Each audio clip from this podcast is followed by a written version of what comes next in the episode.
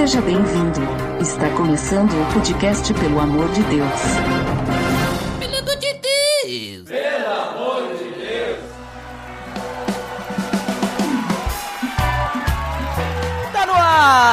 Podcast, pelo amor de Deus! Eu sou Ed The Drummer e fazer podcast não é pros fracos. E hoje estamos com visita aqui, diretamente do Crentaços, Cristiano Machado. É, bom dia, boa tarde, boa noite, conforme a ocasião que você estiver ouvindo. Eu estou gravando no feriado de manhã e comendo. Se você escutar eu mastigando, não se preocupe, tá? Tá beleza, Edson. Também nos visitando aqui Felipe Xavier do Pão e Peixe. Fala família do PED, aqui é o Felipe e é um prazer estar aqui no PED pela primeira vez. PED. É o Felipe e os caras lá do Maná com Manteiga lá que falam. É PAD, não, certo? É o PADD, né? PADD, desculpa. PED. PED. Mas hoje nós estamos reunidos aqui para falar sobre cansaço ministerial, ou seja, quando o ministério vira um fardo.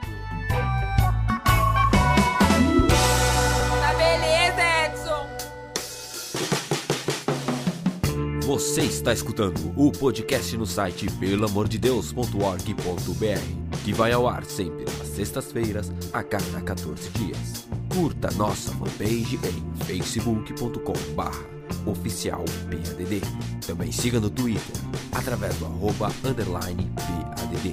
Ou entre em contato conosco através do e-mail contato arroba pelamordedeus.org.br.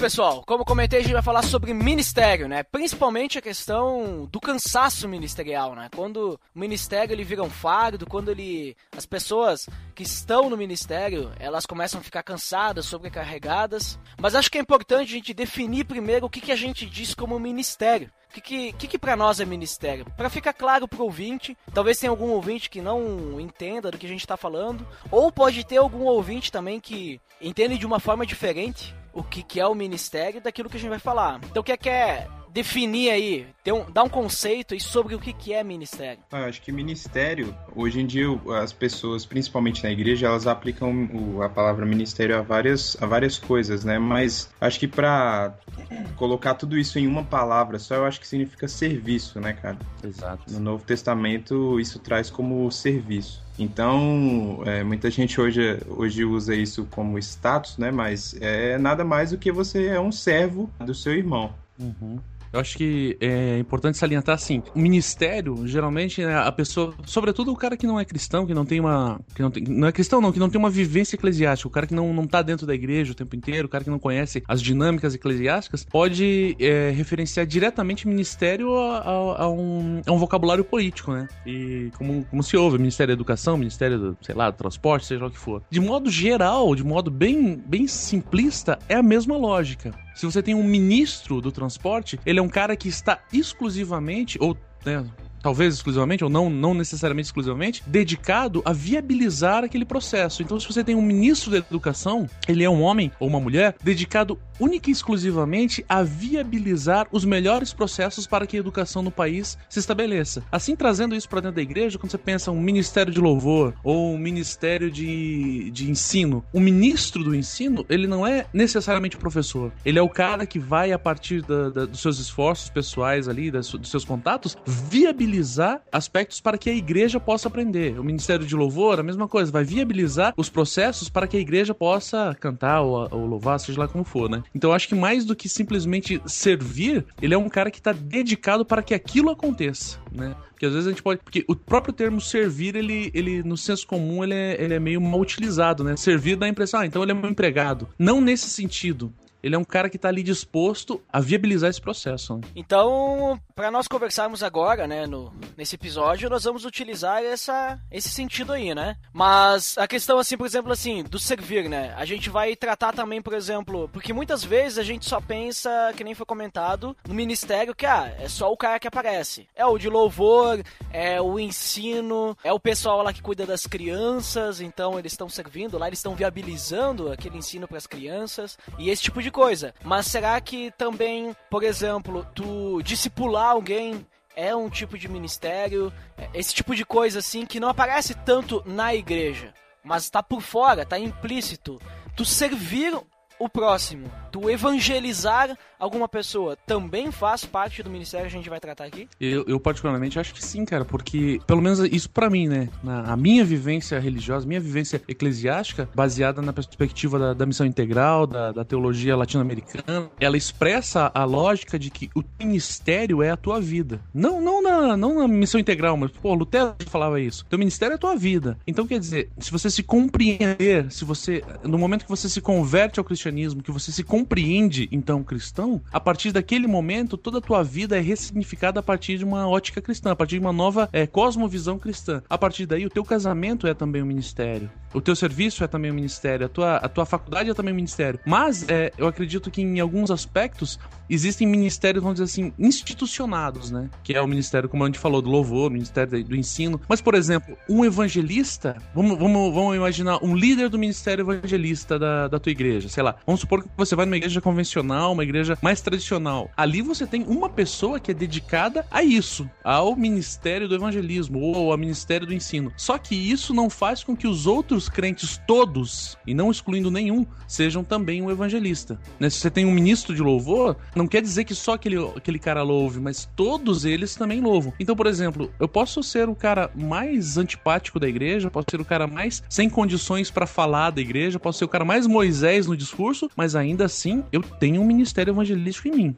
Isso acho que faz parte do caráter do cristão. E não do caráter. É, e, e, não uma. uma como é que eu vou dizer? Um, um atributo especial que Deus me deu mas eu acho que faz parte da natureza do cristão expandir o evangelho de Deus, expandir o reino de Deus. Assim, eu acho que, por exemplo, como você falou, o cristão, o cara se converteu, é um evangelista. Porque a partir do momento que ele se converte, a vida dele muda. A partir da vida dele mudando, todo mundo que está ao redor dele vai ver isso, vai reconhecer isso. E em reconhecendo isso, a única coisa que ele vai ter que fazer é falar assim: bom, eu tô assim por causa de Cristo. Fez o ministério evangelístico. Portanto, eu acho que ele não é um evangelho, um, um ministério pesado. Ele é um ministério quase que natural, sabe? Não é, não é difícil para mim respirar respirar o oxigênio que tá na Terra. Porque faz parte, faz parte da minha vida. Eu tenho que respirar, porque naturalmente, se eu não respirar, eu vou acabar caindo. Eu acho que naturalmente, alguns ministérios nesse sentido, né, do, do nesse sentido mais, mais, mais amplo da parada, é, não tem como não ser, não tem como não manifestar. Ele tem que ser manifestado, porque em não manifestando, eu acabo perdendo o próprio atributo de ser cristão. Interessante sobre isso aí que você falou, Cristiano, é que eu acho que, em suma, é a partir do momento que nós nos tornamos cristãos, cara, nós nos tornamos servos de Cristo. Então, nós viabilizamos a, a palavra de Deus Deus, nós viabilizamos a salvação a outras pessoas, não interessa é, o meio em que nós estivermos. Se for na minha faculdade, se for no meu trabalho, se for na minha família, nós acabamos nos tornando como se fosse agentes mesmo ali do, do evangelho, né? Uhum. Então, basicamente, a gente pode definir então que ministério é quando a gente. Claro, a gente participar de um ministério, a gente fazer parte de um ministério é quando a gente ministra na vida de outra pessoa. E esse ministra na vida de, de outra pessoa que tu acabou de falar, no caso, né? que é tu poder servir outra pessoa. E são, e são diversas formas, não é uma coisa apenas institucional, certo? Em termos, em termos mais modernos, mais corporativos, você seria o facilitador da parada. Né? Se você for, se você é um ministro de louvor, de certa forma você é o facilitador do louvor. Não no sentido, né, institucional da parada, mas tipo assim, você é uma pessoa que sabe fazer aquilo, vai mostrar para as pessoas a melhor maneira, ou vai viabilizar, ou vai viabilizar processos, ou, ou vai viabilizar, sei lá, métodos, processos ela. e por aí vai, né? Exatamente.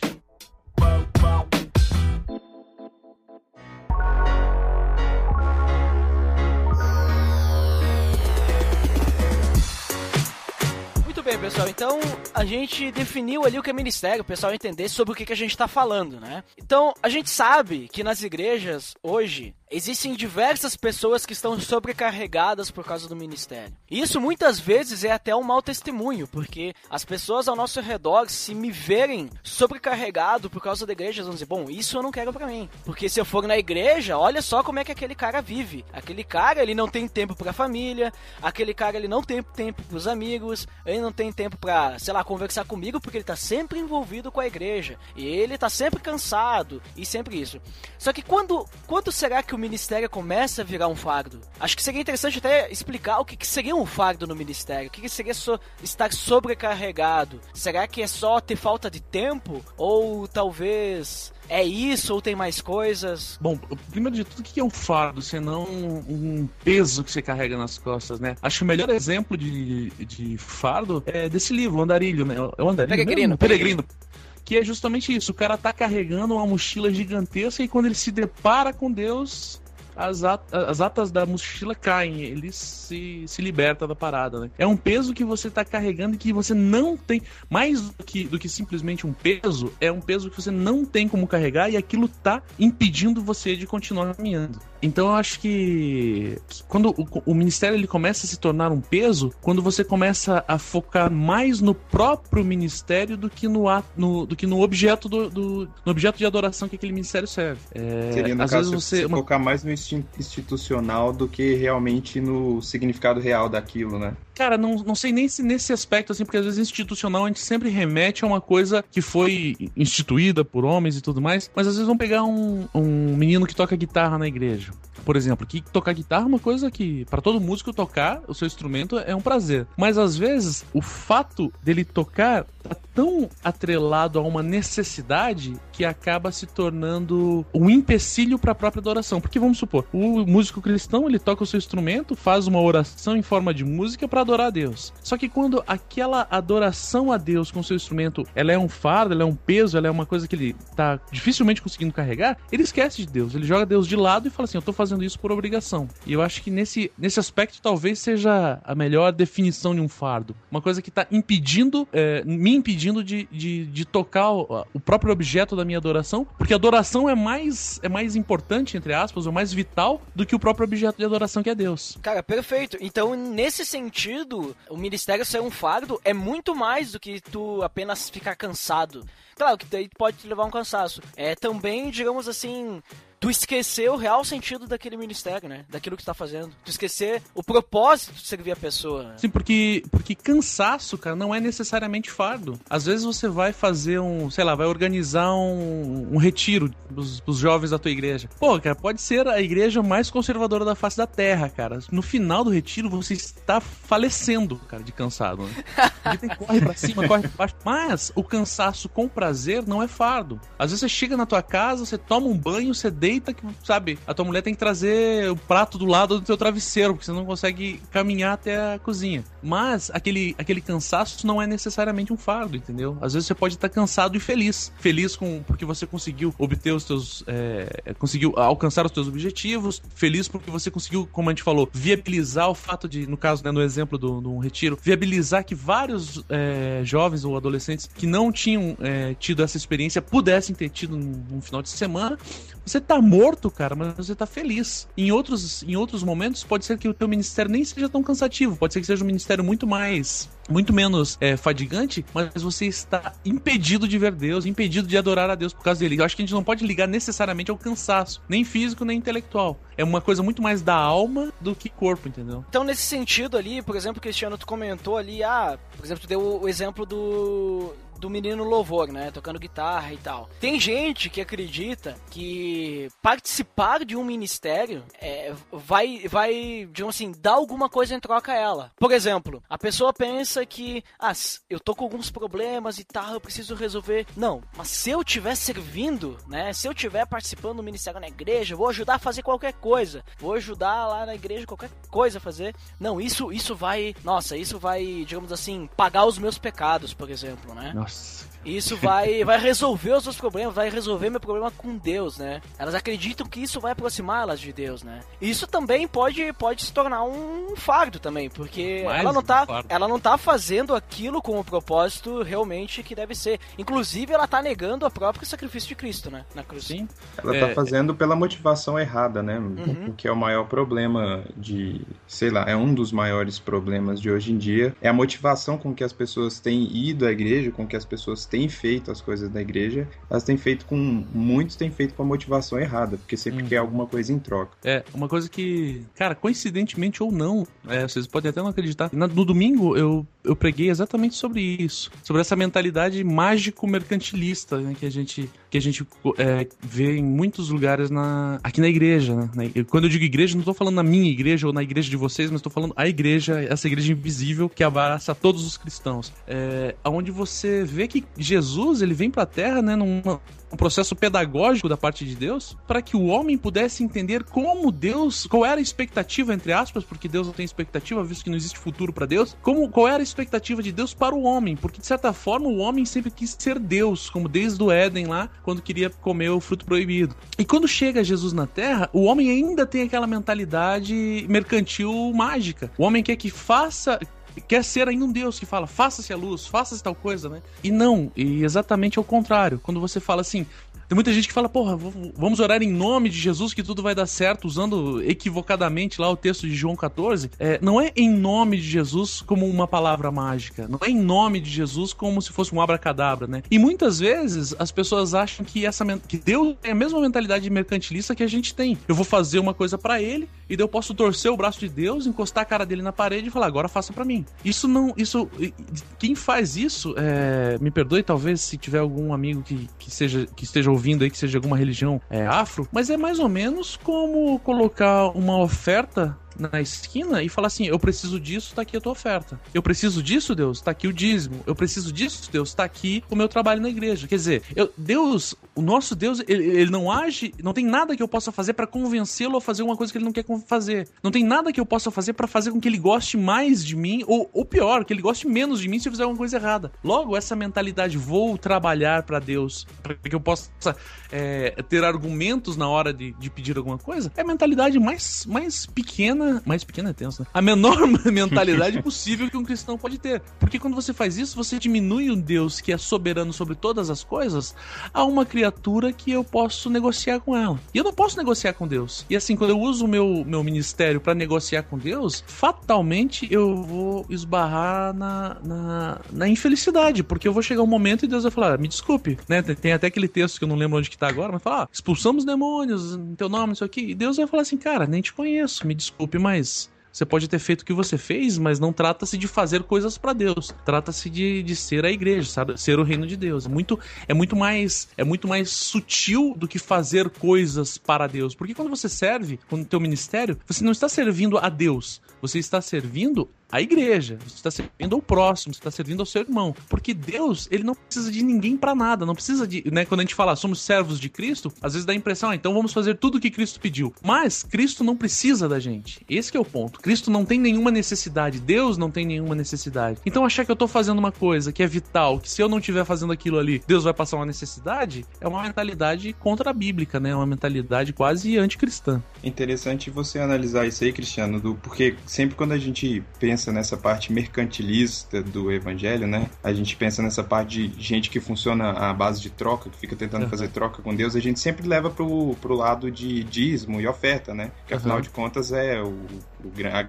grande jogada aí de muitas. É o grande esquema. De, de muito, é o grande esquema de muitas pessoas aí que diz, ó, dá, dá o seu dízimo, dá a sua oferta, porque é, na palavra tem um monte de promessa dizendo que se você, né, se você pagar, você vai comer o melhor dessa terra, né? Uhum, é mais ou menos o que as pessoas dizem. Mas isso realmente acontece também com, com o ministério, né? Uhum. Inclusive, uhum. eu já conversei com algumas pessoas que, que diziam assim que se, é, quando você está sem ministério na igreja, que você tem uma grande chance de se desviar, de, de, ah. de sair fora, porque porque o ministério parece que você fica na igreja ou você é, vai para lá por causa do ministério, entendeu? Exatamente. Mais uma vez, a motivação errada. O seu Deus é outro daí, né? É o ministério, não, não o próprio Deus. É, e é complicado. E também tem outro, outra questão, né, sobre isso, né? Tem aquele pessoal, até que o Cristiano tinha dado uma pincelada antes, da pessoa que ela participa do ministério mais por ela do que por Deus ou pelas pessoas que ela vai servir, né? Uhum. Que é a questão do ego, né? Isso acontece bastante no Ministério de Louvor. Ah, vou participar agora do Ministério de Louvor, porque eu vou aparecer ali, bonito, as meninas vão ver eu tocando, né? Uhum. É, as pessoas vão ver eu tocando. Olha só como eu estou bonito aqui tocando, porque eu sei tocar, né? Então Sim. vejam só como eu toco bem e tal. E esquecem o real sentido disso.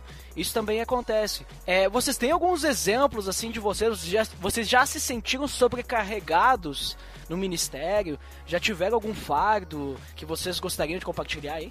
Eu acho que esse negócio que você falou, né, do Ministério de Louvor, sobretudo, né, o Ministério de Louvor de, de música, né, para quem não, não é da vivência evangélica aí, ele é, é, engraçado, é engraçado, não, é triste, na verdade. Que eu, eu, posso subir no púlpito, eu posso subir no palco da igreja, tocar, né, um instrumento musical, violão, seja igual na nossa igreja eu toco violão e gaita. Eu posso subir ali e fazer o melhor de mim, dar o melhor de mim, é, no intuito egoísta de, de, expor quem eu sou, o que eu posso, quais são as minhas qualidades e, e me expor para todo mundo e, e, realmente ser adorado pelas pessoas, mas eu ainda consigo uma, uma, uma, uma capa de santidade que esconde tudo isso. E no final das contas eu ainda digo, não, não, tô fazendo melhor, é para Deus. E isso é uma coisa que eu não posso acusar. Eu não posso olhar para você e falar assim, ah, cara, você tá fazendo isso para se mostrar. Porque, sabe, é, é, é, tão, é tão sutil essa diferença entre fazer o melhor para Deus e fazer o melhor para ser Deus, ela, ela, é tão sutil que eu, particularmente, não tenho condições, como, como líder de uma igreja, como seja lá o que for, dizer você pode, você não pode, você é, você não é. É uma coisa que somente o coração do, da pessoa pode fazer. Eu sei porque eu já vivi, logo na minha conversão, eu me converti dentro da igreja católica, é, lendo a Bíblia dentro da igreja católica, e fui para um grupo para-eclesiástico que era, enfim, um outro grupo aí.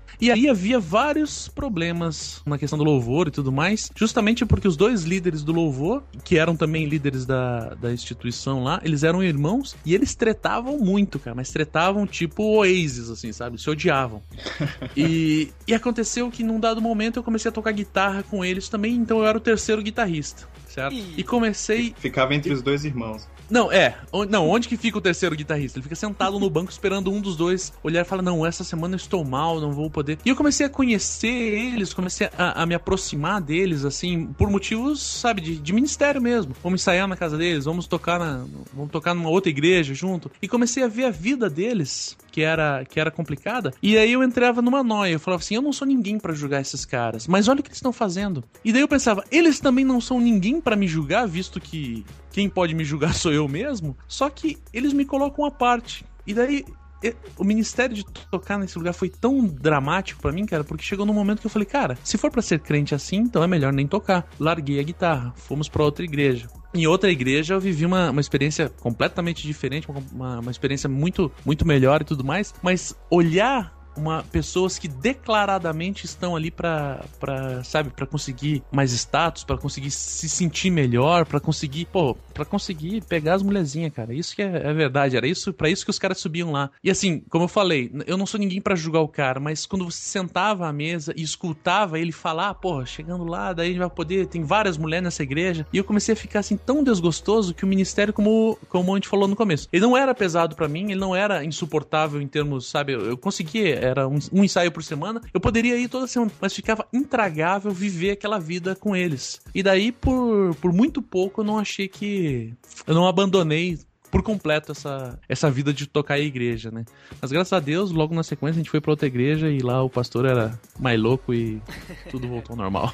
Mas sabe que isso que tu comentou aí sobre essa, essa linha tênue entre tu adorar de coração e tu adorar a si mesmo, né? Uhum. Isso não é só pro louvor, né, cara? Isso não, não, pode eu... pegar para qualquer ministério, né, bicho? É, o louvor é só um exemplo mais, vamos dizer assim, mais gritante, né? Claro, é mais gritante, mas todo mundo vê, né? Infelizmente, tu não tem como julgar as pessoas para qualquer coisa que elas fizerem. Tipo, tu não tem como julgar se o facilitador de célula, ele tá pensando nas pessoas, tá pensando no, nos membros da célula dele, ou se ele tá querendo só é, competir com outro célula, mostrar que o célula dele é melhor. Uhum, claro. Tipo, não tem como tu definir isso.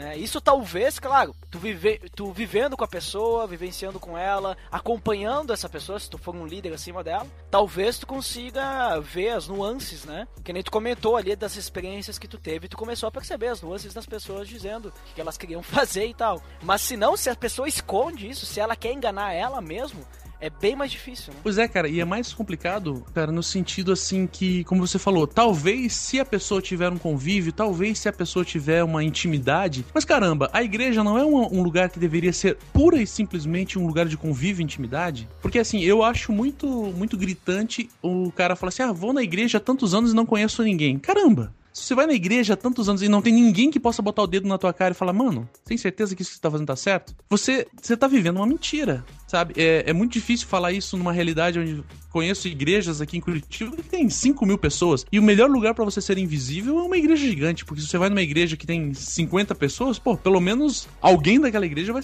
vai te conhecer, cara. Pelo menos uma pessoa. E daí o que acontece? Em igrejas gigantescas, em igrejas onde eu, é, facilmente eu posso me esconder, isso não é uma, uma crítica à estrutura da igreja, apesar de eu também ter críticas a essa estrutura, mas não é uma crítica à estrutura da igreja, é uma crítica exatamente a esse ponto. A igreja tem que ser um lugar de convívio, um lugar de, um lugar de intimidade, um lugar onde as pessoas possam realmente conviver a ponto de umas chorar pelas outras e sorrir pelas outras. E daí você, né, como você falou, como é que, que, que, é, que, que se dá isso, né? Algumas igrejas têm essa, essa dinâmica das células, outras têm grupo familiar e outros tantos exemplos que podem existir. Mas o melhor lugar para eu viver uma mentira, um ministério fracassado, um ministério. É, não um ministério fracassado como no, no, no documentário do Iago lá. Um ministério fracassado de verdade. Um ministério Ali, ó, link funciona. no post, ministério fracassado. Beijo pro Iago, o cara me ama pra caramba. Sempre falo dele. Beijo de luz pra ele. Não um ministério fracassado né, no sentido. No sentido. É, metafórico que ele usou no, no, documentário dele, mas um ministério de verdade, um ministério que não ministra, um ministério que não serve, a não ser a si mesmo. É muito difícil você viver, é muito fácil você viver numa igreja gigante, com um ministério falido desse, e viver a tua vida inteira, para chegar no final da vida e falar, Deus, mas toquei guitarra em teu nome, mas ungir pessoas em teu nome, e Jesus fala assim, ah, me desculpe, me, se aparta de mim porque eu nem te conheço.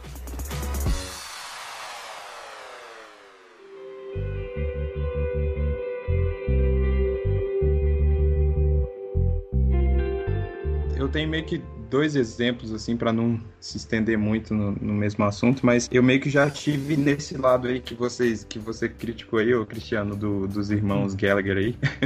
mas eu comecei, eu me envolvi com o Ministério de Louvor desde, desde muito criança, né? Então eu comecei, to, eu comecei a tocar em ministério, eu tinha, sei lá, 11 anos de idade, porque eu sempre fui, eu fui criado na igreja e tal. E aí eu teve uma época entre dos meus 13 aos meus 15 anos, acredito, 13 aos 16, eu tinha tem aquela época, né? Você começa a tocar e você fala, não, vou montar uma banda de rock. Aí você sai, monta uma, monta uma banda de rock. Eu morava numa cidade menor, assim, e a gente começou a tocar em algumas igrejas. E a motivação acabou sendo essa aí que você falou dos dois aí, ó. A gente uhum. tava, né, na puberdade, hormônios à flor da pele, aquela loucura, e falou, não, vamos tocar, porque aquela igreja ali tem umas menininhas e tal. E aí começou Quem a nunca, isso, né? Cara. Quem nunca? Quem nunca?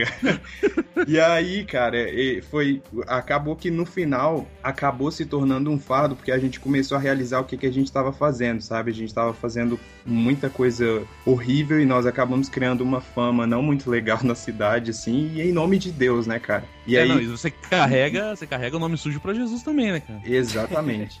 e aí quando quando a gente meio que acordou isso, cara, eu me eu me mudei de cidade porque o meu irmão veio estudar numa cidade maior e eu vim morar com ele. E aí eu fiquei dois anos, cara, sem fazer nada na igreja porque eu, eu me sentia muito mal sempre toquei, cantei e tal, então eu acabei me, é, me privando disso aí. Eu falei, mas não, não vou fazer porque eu não sou digno de fazer isso depois do que eu fiz. E aí depois Deus foi, né, trabalhando isso em mim e tal, e eu voltei, eu voltei a fazer agora, só que pelo motivo, né, pelo motivo real, graças a Deus eu, né, tive um, um encontro real com Deus ali pelos meus 16, 17 anos. E aí é, eu tive uma experiência mais recente, assim, com fardo de ministério, um pouco num caso diferente. Eu sempre fui de, de comunidades menores, assim, de igrejas menores. Até eu falo igrejas não porque eu mudo, mudo muito de igreja, mas é porque eu mudo muito, já mudei muito de cidade, né? Então, uhum. eu tive eu participei de muitas comunidades menores, até porque eu sempre gostei mais pela, pela. É mais fácil de você ter comunhão, é mais fácil de você conhecer as pessoas em comunidades menores. E aí.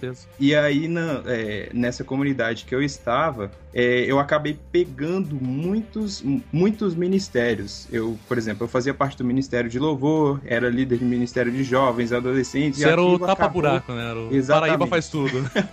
e aí, quando aparecia alguma coisa, cara, eu já cheguei a dar, dar, dar aula para adolescente e tal, e acabou se tornando um fardo. Por quê? Eu não eu, eu tava cansado fisicamente, cansado mentalmente, porque tirando ainda todo esse trabalho da igreja, eu tinha o meu trabalho, meu trabalho secular e todas as, as, minhas outras atividades. Então acabava que às vezes eu tinha que preparar um material, sei lá, para aula da igreja, só que eu tava um caco, eu não conseguia mais produzir nada, eu não conseguia mais é, ser útil em nada. E aí você acaba não fazendo é, as coisas como você deveria fazer, com da excelência. forma com excelência exatamente. exatamente. Lá em, em, Eclesiastes diz, né, Eclesiastes 9 e 10, tudo quanto tiver a mão para fazer, faze-o conforme as tuas forças. E eu não tava com mais força, cara, para fazer nada. Então eu acho que acabou se tornando se tornando um fardo, assim, mais uhum. por esse motivo de você pegar muita coisa e não conseguir fazer nenhuma delas da melhor forma como que você poderia fazer. Uhum.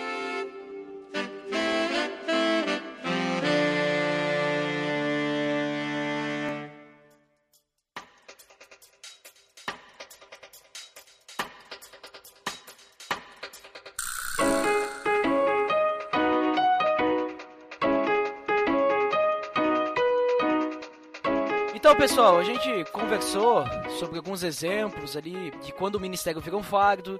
A gente falou também quando vira. A gente chegou ao conceito de que isso seria um fardo, né? Uhum. Mas e como que a gente evita isso, né? Principalmente a questão do último exemplo que o Felipe deu, de estar sobrecarregado porque tu assume muitas tarefas, tu assume muitas funções dentro da igreja, aí tu fica sobrecarregado. Muitas vezes até tu assume uma função só, mas essa função com a tua vida, com, sei lá, com aquilo que tu faz diariamente, ela sobrecarrega. Daqui a pouco tu é uma pessoa que tem muita facilidade de falar de Jesus para as outras pessoas. E tu evangeliza muitas pessoas. E tu acaba não tendo tempo para executar teu dom por causa que tu precisa estar tá fazendo tal serviço na igreja e, e, sei lá, outra coisa. E aí tu acaba sendo sobrecarregado, porque daí tu não consegue fazer com excelência aquilo que Deus te deu de melhor para te fazer. Então como que a gente evita isso? O que, que vocês têm para me dizer assim? Alguns exemplos, algumas coisinhas só pro pessoal ficar ligado nesse tipo de coisa, né, para poder evitar que aconteça esse, esse sobrecarregamento, esse peso na vida da pessoa. Eu acho que, primeiro de tudo, qualquer cristão, cara, desde, desde o sei lá, desde o Papa Francisco até o cara que tá se convertendo agora, ouvindo esse podcast aí. A primeira coisa que a gente tem que ter é que a igreja, ela tem que ter uma mentalidade de família e não uma mentalidade de time, né? Porque no time, por exemplo, numa equipe de, de futebol, se um cara tá indo mal, você substitui ele, coloca outro no lugar. Agora, numa família, se um filho morre, a mãe pode ter outros 10 filhos, aquele lá vai fazer falta. Né? Então, quer dizer, quando eu, quando eu me enquadro dentro de uma instituição, eu não posso me enquadrar pelas minhas necessidades. É, aliás, pelas minhas habilidades. Eu não posso, ah, porque eu sou. Porque eu toco bem guitarra, ou porque eu toco bem, sei lá, qual instrumento, é, eu posso entrar nessa igreja. Não, pelo contrário. Estando nessa igreja, eu tenho que aflorar os meus, os meus dons, as minhas capacidades para que eu possa para que possa florescer de fato ali dentro da igreja. Então, o que, como que isso como que isso se dá? Eu entendo que assim como a igreja, e talvez eu vou ser um pouco polêmico aqui, algumas pessoas podem tirar pedra em vocês, mas a igreja, ela deveria ser, no meu ponto de vista, que me perdoem os amigos presbiterianos, é um ambiente mais anárquico e menos hierárquico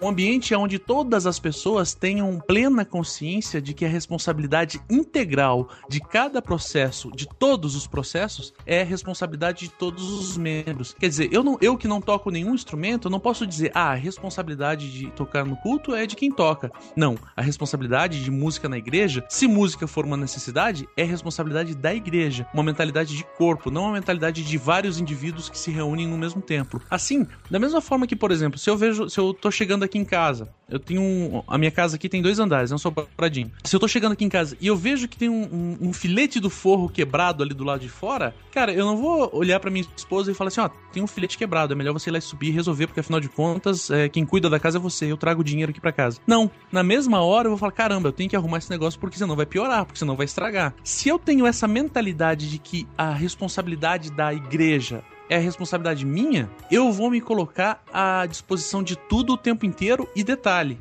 se é uma coisa que é minha, não é fardo. Porque só é fardo se eu tô fazendo para outro, para receber um salário. Por exemplo, na empresa onde eu trabalho, eu trabalho em troca de um salário. Todo dia 25 tem meu salário lá. Se um dia, é, se num dia 25 a grana não tiver lá, eu vou conversar com meu chefe. Se no outro mês não tiver, eu não vou mais trabalhar. E é a mesma coisa dentro da igreja. Eu tô fazendo as coisas em troca de alguma coisa, naquela mentalidade mercantilista que a gente falou agora há pouco? Ou será que eu tô fazendo porque eu tenho compreensão de que o processo chamado igreja, e não aquele ambiente ambiente físico, mas o processo, a, a, a vivência que é ser igreja é também minha responsabilidade. E nesse ponto cabe uma compreensão, uma, uma internalização, uma, uma encarnação de cada um dos membros. Não adianta um membro, não adianta um pastor falar assim, não, não, tudo é minha responsabilidade. Esse pastor ele tem que ter é, mais do que autoridade, ele tem que ter a, a sensibilidade de delegar conforme as, conforme as, as características, conforme os dons, conforme as necessidades, para que todo mundo tenha é, a sua ocupação, ninguém se sobrecarregue e ainda por cima todos tenham compreensão de que cada um dos processos os, é, são de responsabilidade de todos os membros. E daí assim, quando que a gente vai viver numa igreja dessa? Não sei, cara. Talvez, talvez lá na eternidade, quando o verdadeiro pastor assumir a parada. Eu, eu acho complicado uh, algumas coisas aí que acontecem bom, nas nossas igrejas hoje em dia é, é por exemplo, no caso do, do pastor, quando ele vai delegar né, atividades, dividir as tarefas e tal. É, porque aí você fica meio que numa sinuca, né, cara? Porque o pastor, ele não consegue fazer tudo sozinho. Só que aí ele vai dividir, delegar de qualquer forma. E aí, às vezes, tem igrejas que os membros simplesmente não, não se propõem a fazer. E às vezes o, o pastor ele, ele indica e fala: Ó, oh, você podia fazer isso e tal. E aí, enquanto tem um cara que tá pegando tudo, tem outro cara lá parado que não quer fazer nada. Isso, tem um é, é, trabalhador e um, e um engordando. Não, mais que é. isso, né? Às vezes, é, a gente volta de novo naquela questão do egoísmo e tal, né? Às uhum. vezes a pessoa, não é nem o pastor, né? Mas a pessoa, ela recebe uma tarefa, sei lá, eu sou o cara que vai organizar tal coisa ali na igreja, certo? Por causa do orgulho, assim, nossa, esse é o meu ministério eu faço isso, entendeu? É, então, assim, é. nossa, eu não. A pessoa ela não consegue fazer sozinha. É muito pesado para ela fazer sozinha. Em vez de ela chamar outras pessoas para ajudarem ela, que é a questão da família que o Cristiano falou ali, não, eu tenho que fazer tudo sozinho porque é o meu ministério. Se eu chamar outras pessoas, eu vou ter que dividir o meu ministério com outras pessoas. Só que a pessoa esquece que o ministério não é dela. O, o ministério fica gritando, né? É, o ministério não é dela. Ela não é dona do ministério e nem é dela o ministério. Ela tá ali usa sendo usada como, digamos assim, uma ferramenta para aquele ministério. Então tem essa também, né? O, uma coisa que eu, que eu aprendi logo que a gente começou a, a, a, se reunir aqui na, na igreja onde hoje eu sou, onde hoje eu estou me reunindo, é que igrejas são entidades vivas. E toda entidade viva nasce, cresce, se reproduz e morre. E isso é uma coisa que é necessária. E daí, quando eu tô, eu tô falando igreja nesse momento, igreja com I minúsculo, a nossa comunidade aqui, não a igreja de Cristo. É. Mas então, a nossa igreja nasceu a nossa igreja está crescendo, em um determinado momento ela vai se reproduzir e fatalmente em um momento ela vai morrer. E as pessoas falam assim: caramba, mas é muito grave isso, a igreja morrer. A igreja morre no sentido de que eu também vou morrer. Eu, enquanto líder, vou morrer. Você que está tocando no louvor, enquanto, enquanto ministro de louvor, vai morrer. Você vai ter que necessariamente reproduzir esse processo, você vai ter que necessariamente abrir mão do ego e, e, e, e treinar outras pessoas e mostrar para outras pessoas como que é o como que é louvar, como que é, é ministrar louvor. Eu vou ter que ensinar para outras pessoas como é conduzir igreja, como que é tratar as pessoas, é, como que é como que um pastor deve tratar as pessoas, de maneira que no futuro, quando eu morrer, a igreja não morra. Quando eu tomo para mim, né, egoisticamente, o ministério de louvor, ou vamos supor a igreja do armazém, se eu tomo a igreja do armazém é o meu ministério, e eu não vou dividir isso com ninguém quando eu morrer, ela morre. E eu acho que o principal objetivo de qualquer líder, e isso é um exemplo dado por Cristo, o principal objetivo é: eu morrendo, o processo continua. Cristo morreu, o processo continuou. Cristo ressuscitou, o processo está lá. Cristo foi embora para o céu, o processo continuou. Quer dizer, e, eu que sou, eu que não sou Cristo, né? Eu que sou mais um, sei lá, comedor de farinha aí, eu acho que as minhas palavras, as minhas atitudes vão ser eternas? Não se eu não conseguir reproduzir esse processo, né? Se não for igual o apóstolo Paulo, né? Sejam meus imitadores como eu sou de Cristo. Isso ele não tá dizendo sejam meus imitadores do apóstolo Paulo. Eu imito Cristo e vocês me imitem porque eu entendi de Cristo como que deve ser feito. E nesse processo, se eu criar um, um discípulo, ele tá imitando a Cristo e não a mim. Ele tá, imitando a, ele está me imitando e eu imitei o cara que me ensinou. E ele, nesse processo até imitar a Paulo que Paulo imitou a Cristo. Se eu tomar para mim isso e falar assim, não, não, não, me imitem, sejam igual a mim. Não, na verdade, a melhor imitação de todas ainda é inferior à originalidade mais porca de todas. E, e às vezes a gente quer isso, né? Como, como foi falado, tomar o, o ego, sentar-se no, no, trono, né? Da, da majestade de Deus. E desculpa, mas o ego é muito pequeno para sentar no trono de Deus. Quando eu olho pro trono de Deus e vejo um ego sentado, eu só vejo o trono sozinho, vejo o trono vazio. Eu quero ver Deus sentado no trono. Isso que eu quero. Quando, quando o apóstolo Paulo fala isso, né? Acho que muita gente traz traz para hoje em dia, mas tem uma galera aí que tá imitando errado, né? Sim. mas eu, sem, sem querer repetir muito aí, acho que o Cristiano já falou. Não, não fala isso, senão meu ego vai sentar no trono de Deus. Né? Não, mas é, é porque ficou bem completo, né? Eu não diria nem para co complementar e tal, mas tem uma outra coisa importante também, é quando. Acho que até às vezes o dizer não é, quando alguém te oferece alguma coisa, faz até parte desse, desse ego aí. Aí talvez o pastor vai lá te oferecer alguma coisa, ou sei lá, você tá vendo que tem uma coisa carente ali na igreja e você já tá com mil, e aí você vai lá e pega mais uma, porque você fala, não, eu posso fazer isso também, entendeu? E eu acho que, tem, que é importante o cristão aprender a dizer não quando quando realmente é necessário, né? Quando, nesse, quando se trata desse caso que eu, que eu falei um pouco antes, você já não tem mais onde colocar trabalho, entendeu? Sim. E aí você vai pegar mais um e fazer mal feito, hum, acho que é, não é legal. Exatamente. Eu aprendi a dizer não um tempo atrás, porque começou a vir coisa, começou a vir coisa, é louvor, é ensino, é liderança, é célula, é isso, aquilo. Aí de repente começaram a pedir pra eu fazer mais coisas assim, hum, não, não, pede pra outro. Tem um monte de gente aí, ó, que não tá fazendo nada. Pede pra esses caras aí, ó, eles estão loucos pra fazer alguma coisa. Por que, que eu tenho pois que é, fazer? É, é, que assim, parece que uh, normalmente tem sempre assim uma. É, aquela pessoa que tá fazendo, ela já sabe como fazer, mais ou menos. Então vamos dar pra ela fazer, porque ela já tá no caminho. Só que não é, não é isso, né? Tipo, a gente tem que dar pra. Ou, tem que dar oportunidade pra outras pessoas. Sim. A gente também tem que saber quando a gente é líder, a gente tem que entender que é aquilo que o Cristiano Machado falou. É, a gente não não vai sempre ser nós os bambambam bam, bam ali do, do lugar. A gente tem que sempre estar tá treinando o próximo, porque a gente tem que sair e dar oportunidade para outra pessoa. Sim. Né? E, e, é um processo mesmo... natural, né? Você claro, é um processo natural. Você ser... abrir mão para que porque você evolua enquanto homem, enquanto cristão, enquanto cidadão, e para que aquele cara que, entre aspas, está atrás de você, ele também evolua. É um processo natural se tu é um bom líder e um bom cristão. Agora, Exato. se tu não for isso, não é um processo natural. Se você, se você for um péssimo cristão, então necessariamente você vai ter que se esforçar para isso. Né? É, se você for um péssimo cristão, você vai ter 100 anos e não quer largar, largar o osso.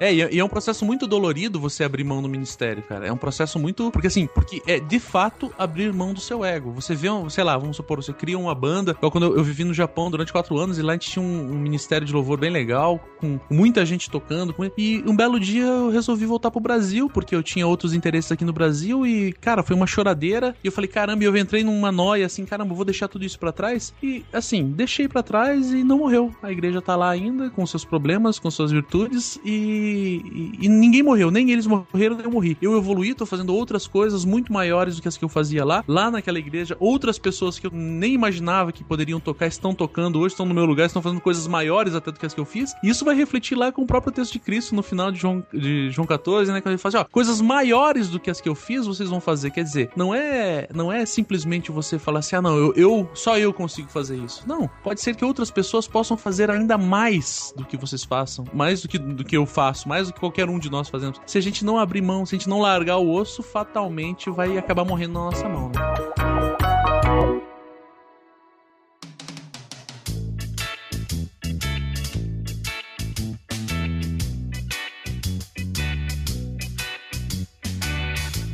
Bem, pessoal, então eu acho que foi legal o papo ali que a gente teve, né? Acho que ficou bem claro o que, que a gente discutiu. Também os exemplos que a gente deu. Espero que o pessoal tenha entendido para poder evitar isso, né? Poder pensar realmente que ministério, servir, todas essas coisas têm que ser sempre direcionados para Deus, para Cristo, né? E nós não somos donos de nada, né? Nós somos, uhum. nós estamos aqui utilizando as coisas que o nosso Pai nos deu. Então, para concluir aí, o que, que vocês têm pra, de considerações finais? Eu vou começar ao contrário agora, como antes eu comecei apresentando o Cristiano. Começar com o Felipe. Felipe, suas considerações finais. Bom, acho que pra, é, é em suma aí, é, acho que é importante nós entendermos os três pontos aí que, que, foram, que foram bem detalhados aí durante o podcast sobre o que é o ministério, assim, acho que nós devemos identificar realmente qual que é o seu ministério, o que que você pode fazer ali para Deus e seguir esses exemplos assim de que, que nós demos, né, para não deixar que ele vire que ele vire um fardo. Acho que você precisa identificar o ministério, identificar o porquê você está fazendo aquilo, porque se você estiver fazendo aquilo pelos motivos errados, você vai chegar no final lá e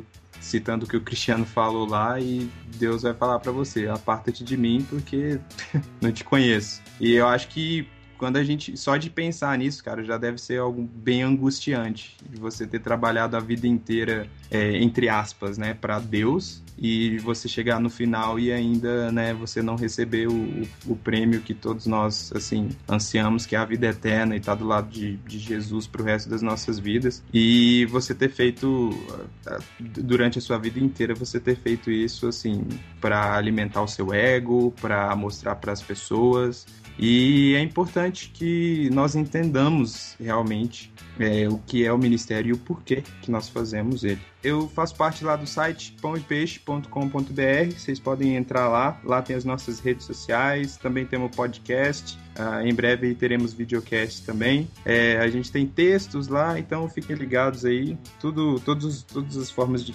encontrar nós estão lá no nosso site. Valeu pelo convite. Link no post aí, ó, pra vocês acessar o Pão e Peixe. Show de bola, Felipe. Muito obrigado aí pela, pela tua presença e pela tua participação. Obrigado por ter aceito o convite e vindo aí, né, topar esse desafio. Obrigado a você pelo Muito convite. Muito obrigado aí. Cristiano, suas considerações finais. Depois já aproveita e fala aí do teu site. Bom, considerações finais, né? O que eu posso dizer é isso, como, como já foi dito. É, o que a gente precisa não é ter fardos pesados. O próprio Cristo falou: meu fardo é leve, não é igual ao fardo dos fariseus. Então, quer dizer, se você tá com um fardo pesado, pense que você possivelmente está carregando a mochila de um fariseu nas suas costas. A mentalidade que a gente tem que ter é a mentalidade de corpo, a mentalidade de fazer parte, a mentalidade de preciso resolver porque é meu, não preciso resolver para ganhar alguma coisa. Tem uma coisa que a gente sempre fala, né? Às vezes alguns crentes vivem a vida achando que a salvação é um prêmio de consolação por uma vida de privações. Mas a salvação é viver agora, viver agora, nesse momento que você está ouvindo, viver o reino de Deus. Viver agora, ser é, vetor do reino reino de Deus nesse momento e não daqui a pouco ou não no porvir, né? E é claro, né, no porvir também, mas comece agora, comece a ser reino de Deus agora. E você começa a ser reino de Deus agora, como foi dito, aprendendo a, a domar o seu ego, aprendendo de repente até a, a dizer não,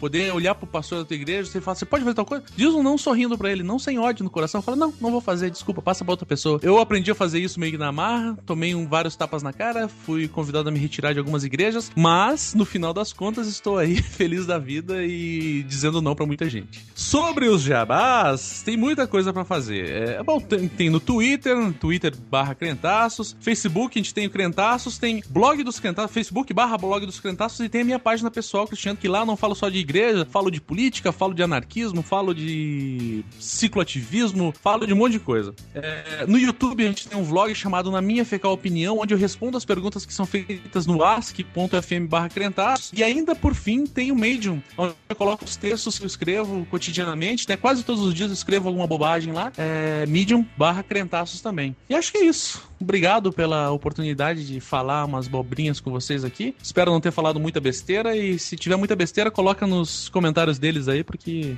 eu não tenho obrigação de responder. agora, agora, como tu deu um monte de link, eu vou ter que fazer um combo. Vou ter que fazer link no post. Cara, show de bola, obrigado aí pela tua presença também, obrigado pela, valeu, cara, pelo, valeu. pelas tuas abobrinhas aí. Tuas abobrinhas eu acho que foram muito edificantes aí pras pessoas. É, que bom. que bom, tomara que sejam mesmo. Foram sim, cara, tenho certeza. Porque eu tenho certeza que as abobrinhas que a gente falou aí, ou tu falou, ou o Felipe falou, ou eu falei, tenho certeza que não falamos por nós, né? Porque senão a gente tava dando um tiro no pé do que a gente acabou de falar. Exatamente, senão o meu ego tava sentado no trono de Deus agora. É, não falamos por nós. Eu só quero que as falamos. minhas abobrinhas sejam mais bem quistas do que as abobrinhas dos outros. o ego da abobrinha. Mas é isso, pessoal. Obrigado aí. E eu quero encerrar lembrando aquele texto lá de Efésios, lá que Paulo fala, é, Efésios 4, ele fala da unidade do corpo, né? Como a gente falou bastante em questão é, da família, do corpo e coisa e tal, tem o versículo 15 que ele diz que antes, seguindo a verdade em amor, cresçamos em tudo naquele que é a cabeça, Cristo. E é legal a gente lembrar que ele fala cresçamos, né? Ele não fala cresça você sozinho, né? cresçamos em unidade, né? Então é, é, legal a gente pensar nisso que não basta eu crescer, a gente sempre vai estar tá andando na velocidade do nosso Uh, do membro desse corpo mais lento, né? Então Sim, aquele membro mais lento é o que vai levar a gente na velocidade. Então a gente tem que ajudar uns aos outros e temos que estar crescendo juntos. Então é isso, pessoal. Obrigado aí novamente, mais uma vez, pela participação de todos. Para quem fica aí pra área de feedback daqui a pouco. E para quem não fica, até o próximo episódio. Até mais!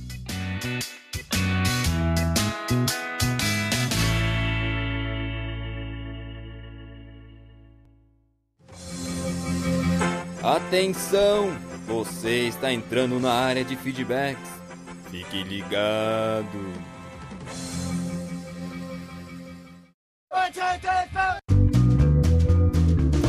Estamos na área de feedbacks do Pelo Amor de Deus. Veja Uau! só, Dandeco aqui comigo. Como sempre, né? Nós juntos. Lembre-nos do nosso feed, Dandeco. Opa, o vídeo é o pelamordedeus.org.br barra feed barra podcast. Fantástico! E lembre-se de assinar no iTunes se você tiver gadgets da Apple e nos avaliar se você tiver qualquer coisa, né? Porque você pode ir lá, instalar seu iTunes no Windows também. Nos avalie! E você tem o link aí no post Uau! para acessar o iTunes. Vamos então, antes de ler os feedbacks, Temos uma coisa muito importante para vamos lembrar o que vai acontecer amanhã, Dandeco! Opa, no Se dia- você, claro, estiver escutando hoje, né? então vamos hoje dar o dia. quando? Hoje no lançamento do episódio, né? É, vamos dar o dia que é no dia 13 de junho. Sábado, amanhã, 14h30, primeiro encontro PDD. Nossa. Fantástico! Vocês já devem estar sabendo, o link está no post para mais informações. Então, ah, veja aí no post mais informações aí para o primeiro encontro PADD que teremos em Bento Gonçalves, Rio do Sul. Nossa. Você vai ter, você vai estar dentro de todo esse universo do podcast, principalmente do PLD, como é montado, Isso! como é tudo. E muitas outras coisas também que teremos. Mais informações do próximo. Vamos aos feedbacks que hoje temos muitos feedbacks Uau. longos, Dandeco. Vamos, vou alcançar a minha super voz. Feedbacks do episódio 52 que a gente falou sobre os desafios de evangel- evangelizar aqui na Serra Gaúcha. Nossa, e primeiro nós temos um e-mail. O e-mail, veja só, as pessoas mandam um e-mail para nós ainda. É o Leco Fernandes. Ele é lá do Na Mesa Cast, inclusive, que vamos ter indicação hoje no episódio. Ah, você já deu a dica. Já dei a dica. O que, que ele disse? Fala, irmãos, beleza? Esse Beleza. assunto de evangelização é muito importante e gera uma discussão muito boa mesmo. Acredito no seguinte: Vamos ver. a sociedade passa por processos como um todo e, consequentemente, a igreja também. Hoje vivemos em um mundo pós-moderno que prega valer muito mais aquilo que parecemos ser do que ser exatamente. Junto a isso, temos também uma concepção de industrialização e consumismo que permeia inclusive a nossa realidade religiosa, ou seja, muitos cristãos, quando o assunto é evangelização, tendem a querer bater metas e mostrar resultados. A consequência disso é o seguinte: ninguém está preocupado em comer o quilo de sal. Aliás, comer quilo de sal demanda tempo e ninguém quer perder tempo hoje em dia. Esse é o grande problema, Eu né? e o Duda, As daqui a pouco, nós né? vamos comer sal, né? Vamos comer sal, porque vamos almoçar, Uau, veja só, né? Por isso temos que fazer rápido. Então, continuando. Muitas igrejas estabelecem metas de evangelização e prazo para isso, encarando muitas vezes as almas a serem alcançadas como um produto. E sabemos que a Bíblia não nos ensina isso. Que nem eu respondi pra ele, as pessoas esquecem que quem faz o trabalho é o Espírito Santo, né? O trabalho grosso, vamos dizer assim. Tudo que a gente tem que fazer é nos relacionarmos. Mas continue. Na minha igreja, há tempos em tempos estudado sobre a missão integral, o evangelho todo para o homem todo. Isso tem colaborado muito. Sei que meu e-mail está tipo a genealogia do Antigo Testamento, mas se ligue no seguinte. Piadista? Veja só. Aqui na minha igreja desenvolvemos com os jovens um trabalho uma vez por mês que consiste no seguinte: todos saem para varrer a calçada no quarteirão da nossa igreja. No início simplesmente varremos, depois começamos a pegar os nomes e perguntar se tinham pedido de oração. Posteriormente passamos a orar nas calçadas com os vizinhos. Para nossa surpresa, após um ano, 360 dias de trabalho, já temos vidas do bairro visitando nossas reuniões. Senhoras chegando ao artesanato que temos na igreja, netos dessas senhoras comparecendo ao jiu-jitsu que temos aqui, outros jovens indo ao futebol da igreja e por aí vai. Ainda não salvamos todo o bairro, mas até porque a salvação também tem um quesito espiritual que precisa ser compreendido. É isso aí. Mas vou parar por aqui, porque senão vocês nem lerão meu e-mail. Ah, Vejam. mentira! Porque aqui nós lemos 100% dos feedbacks, Uau. né, Dandeco? Ele E- deu duas indicações. É, e- ele falou que o Finalmente Vivos do John Piper E o que é missão integral do René Padilha? Aí, ó, fica a dica então aí do nosso amigo Leco, lá do Na Mesa Cast. Fica a dica aí de ler esses livros, muito bom o feedback dele, né? Veja só, fazendo sempre a diferença, né? Na sua Sempre- comunidade. Isso, na sua comunidade, nas pessoas que estão ao seu redor aí e sendo, né, um verdadeiro adorador que adora espírito em verdade todos os dias, veja só. Quem, quem que comentou aí no post Opa, também? também foi o Luiz Vulcani. Sempre presente, Opa, Fala Vulcani. galera, bacana o episódio. Não tinha conhecimento do tamanho da dificuldade de evangelizar em terras gaúchas. Agora tem, conhece? É interessante como temos tanta preocupação com os povos não alcançados ao redor do planeta e esquecemos do nosso próprio país. É. Também fiquei muito interessado nesta questão do abismo ligado. Vou ouvir os episódios para me inteirar melhor do assunto. Creio que toda ferramenta e experiência na área do evangelismo é válida e precisa ser compartilhada para que as outras pessoas tenham mais recursos à mão para cumprir a grande missão. Uma maneira muito eficaz de evangelizarmos hoje em dia é o nosso testemunho de vida. Creio que a nossa conduta, sendo honestos, fiéis, corretos em nossas ações, prestativos, independente de cor, raça, credo ou gênero, demonstrando que realmente somos diferentes neste mundo onde somos o individualismo e a ganância é que interessa. Pode alcançar muitas pessoas. Grande abraço! Luiz Vulcani, Esconderijo Underground, o site dele, veja só, Danda, que ele disse aí coisas muito importantes ali, né? Que Exatamente. questão do nosso testemunho, que é o que o Leco também comentou, né? O que importa mesmo é o nosso testemunho, isso que vai evangelizar de verdade, né? Veja só, vamos ao próximo! Opa, o Gabriel Martins! Lucas! Uau! Falou o seguinte: Fala povo do Sul, sabe aonde se encontra a ferida da evangelização no Brasil atual? Onde fica? O mistério se encontra dentro dos corações dos mercenários, Hum. proselitistas de alguns falsos profetas que só pregam a palavra por conveniência. Veja só. Isso existe aqui muito, aqui no Sudeste, né? Aonde eu quero chegar? Quando você é um cristão, você não escolhe o terreno aonde você vai jogar a semente, você simplesmente lança. Quando a palavra de Deus diz ir por todo mundo, ela já explana o seu alvo, plano, objetivo, etc. Gravamos um podcast lá no GoCast com o missionário Mauro, onde ele conta muita coisa sobre o evangelismo e culturas. Link no post! Opa! Vou soltar algo inédito que conversamos lá. Durante o podcast, eu perguntei para ele se ele tinha medo de ir para os países com a religião predominantemente islã ou muçulmana, pois isso é um enorme desafio de evangelização. Daí ele pede para parar a gravação e começa a contar coisas que realmente não daria para se falar em um podcast, coisas do tipo estratégias de como se pregar o evangelho lá, super sigiloso, pessoas que usam diversos nomes para não serem pegas e mortas em público e dentre outras coisas. Enfim, espero ter ajudado. Ajudou. Excelente podcast, continue assim, manos. Abraço. É isso aí! Muito obrigado pelo seu feedback, Gabriel. Muito obrigado, Luiz Vulcanes. Muito obrigado, Leco Fernandes. Oh. Todas as pessoas que deixaram o seu feedback aqui no Pelo Amor de Deus, porque aqui nós lemos Dandeco, 100%. 100% dos feedbacks. Vamos às indicações, Dandeco. Temos uma indicação que é na Mesa Cast, o 011 Desafios da Igreja, Sexo, Drogas em Rock and Roll. Veja só, conheci o na Mesa Cast recentemente e eu já fiz o da maratona, escutei todos os episódios, esse é o mais recente. Muito bom o episódio deles, muito legal, muito divertido e eles falam na mesa. Ah, veja só, essa que é a ideia, né? Então vale a pena, deu coincidência aí que... Eles gravam numa mesa. Isso, deve, devem gravar, né, com um gravador, sei lá, né? Se não, né, eles seriam here- hereges, né? Se não estivessem numa mesa. Ou né? cada um tá numa mesa individual. Ou né? pode ser também, cada um na sua mesa, né? Olha ali, ó, veja só. agora, hein? Agora fica o mistério. Onde será que eles gravam? Então é isso, né, Daneco? É isso aí, pessoal. Até mais. Até mais que eu vou me preparar aí pro primeiro encontro PDD. Uh. Até.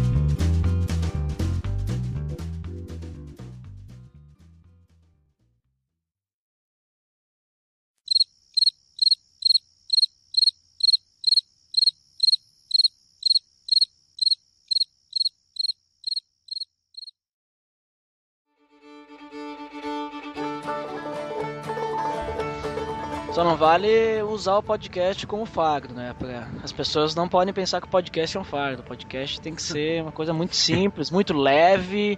Editar podcast não dá trabalho. Ah, com certeza não. É rapidinho. Rapidinho, tu se, tu. se tu tiver Mac, tu vai lá, tu abre O Prolog. o Logic É, não, você abre o GarageBand e Tu- clica em editar automaticamente. Exatamente, tem um botão lá que faz isso. Isso, editar. Aí daí lá. tu pode baixar uns patch, né? Editar como MRG, editar como Nerdcast, editar como. Editar podcast crente. É, aliás, editar Isso. podcast crente. Que daí, se tiver palavrão, ele já bota os pi ali, né? Exatamente. podia ter um- podia ter uma parada assim, cara. Ia resolver o problema de muita gente aí. Ah, tá louco. Subir. Super É, super. Cili... Sabia? Super. é, é, né, Coisas do tipo: estratégias e como se pregar o evangelho lá. Super sigiloso. Sigiloso! É, burro. Olha, super chile. Será que isso aqui vai para os, os, os extras se tiver? Sigiloso! Sim, sigiloso!